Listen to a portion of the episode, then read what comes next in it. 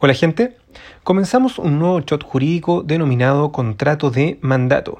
Recuerden que como sustento teórico utilizamos el libro de los profesores Troncoso y Álvarez, Contratos.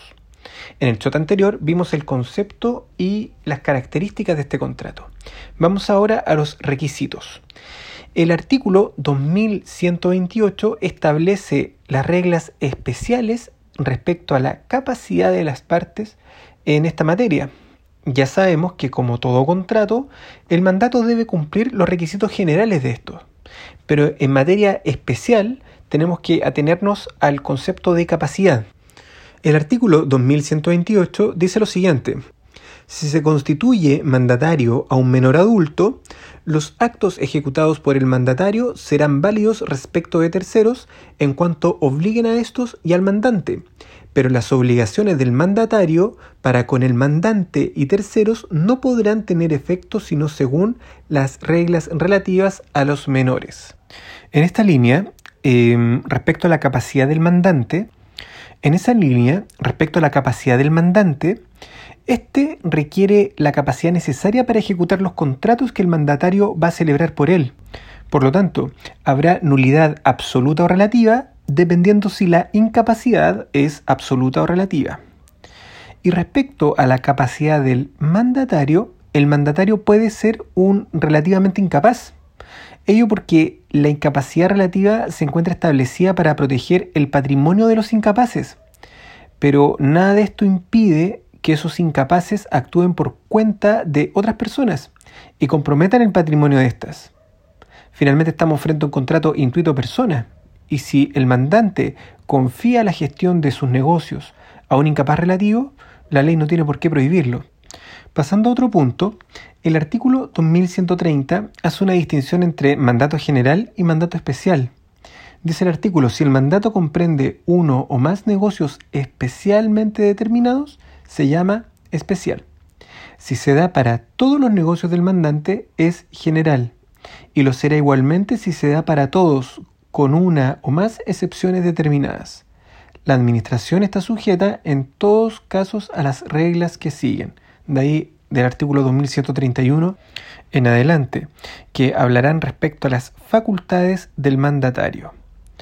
El artículo 2131 establece una regla primordial en cuanto a que el mandatario deberá ceñirse rigurosamente a los términos del mandato lo que no solo implica el cumplir el encargo, sino que utilizar los medios que el mandante dispuso para tal cumplimiento.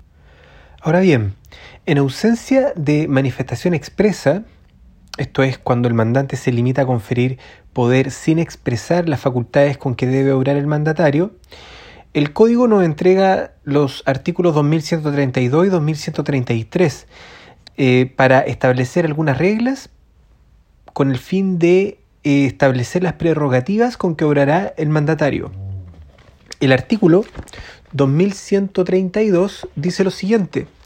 El mandato no confiere naturalmente al mandatario más que el poder de efectuar los actos de administración, como son pagar las deudas y cobrar los créditos del mandante, perteneciendo unos y otros al giro administrativo ordinario, perseguir en juicio a los deudores, intentar las acciones posesorias e interrumpir las prescripciones, el lo tocante a dicho giro, contratar las reparaciones de las cosas que administra y comprar los materiales necesarios para el cultivo beneficio de las tierras, minas, fábricas u otros objetos de industria que se le hayan encomendado.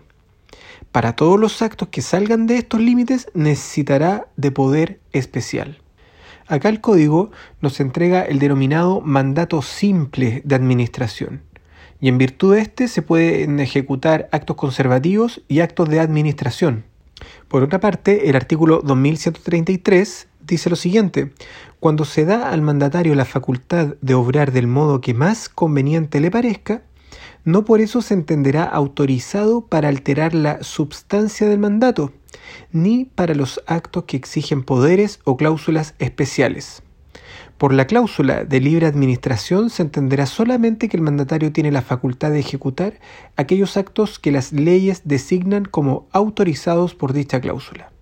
Acá el legislador lo que establece es que, pese a que se señale en el mandato que el mandatario tiene facultades eh, para orar como mejor le parezca, ello no le da derecho a ejecutar actos para los cuales requiere poder especial.